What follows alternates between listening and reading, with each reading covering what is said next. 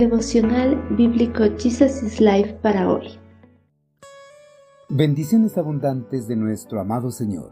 Bienvenidos para continuar en el libro de Salmos, capítulo 117. Existe un solo Dios verdadero. Alaben al Señor todas ustedes las naciones, todos los pueblos de la tierra, alábenlo, pues nos ama con amor inagotable. La fidelidad del Señor permanece para siempre Alabado sea el Señor.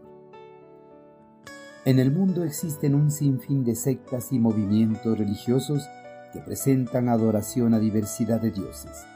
Algunos de estos dioses fueron creados por la mente finita del hombre en los mismos inicios de la civilización humana. El hombre bajo la influencia del maligno se rebeló contra su creador y se hizo dioses para honrarlo y adorarlo dioses que ni siquiera tienen poder para socorrerles en momentos de peligro y aflicción. A pesar de que la mente del hombre pueda creer en la existencia de diversidad de dioses y adorarlos, hay un único Dios que verdaderamente debe ser adorado por la humanidad, pues Él tiene poder y potestad sobre toda la creación, al igual que sobre la vida del hombre.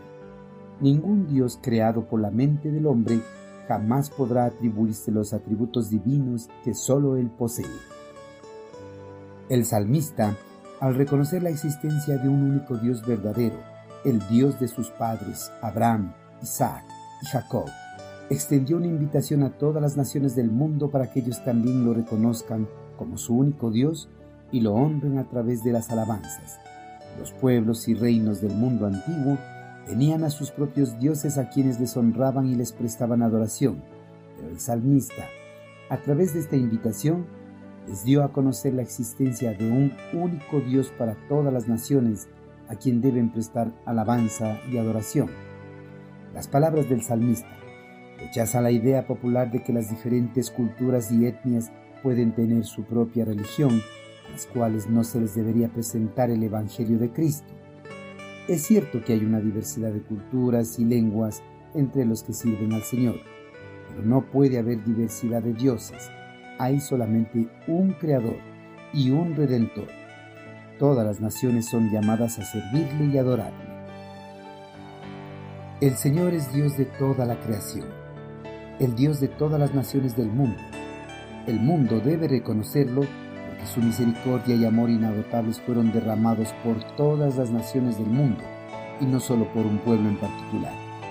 En principio, Dios escogió al pueblo hebreo como representante de todas las naciones del mundo y a través de ellos incluir en el futuro a todas las naciones del mundo para redimirlos. Las naciones gentiles comparten con Israel la misericordia del Mesías. Él vino no solamente para confirmar las promesas dadas a los patriarcas, sino también para que los gentiles sean parte del pueblo escogido y glorifiquen a Dios por su misericordia. Además, la fidelidad del Señor permanece para siempre. Por eso cumplió cada una de las promesas hechas al pueblo hebreo y por ende las promesas para todas las naciones del mundo. El amor y la fidelidad que se revelan en el pacto del Evangelio son inmensos. Cristo Jesús, por su gran amor y misericordia en la cruz del Calvario, pagó por todos los pecados de la humanidad. Nada puede cambiar el plan de salvación de Dios, nada puede destruirlo. En Cristo, Dios ha provisto el camino seguro de la salvación para todas las naciones del mundo. Nadie que en Él crea será condenado, pues sus pecados fueron borrados definitivamente. Por este gran amor y fidelidad mostrados, todos los pueblos deben reconocerlo como su único Dios y alabarlo eternamente. Queridos hermanos, el mundo podrá creer en la existencia de muchos dioses, pero la realidad es que existe un único Dios verdadero, quien derramó su amor inagotable y su misericordia para redimir a toda la humanidad a través del sacrificio de su amado Hijo. Por eso el salmista extendió una invitación a todas las naciones del mundo para que le reconocieran como su único Dios verdadero y lo alabaran eternamente. Hermanos, Debemos transmitir el mensaje del amor, la misericordia y la fidelidad de Dios, para que todas las naciones del mundo lo reconozcan como su único Dios verdadero y abandonen las ideas erróneas de la existencia de diversidad de dioses. Solo el que reconozca a Cristo como su Señor y Salvador encontrará la salvación y la redención de sus pecados.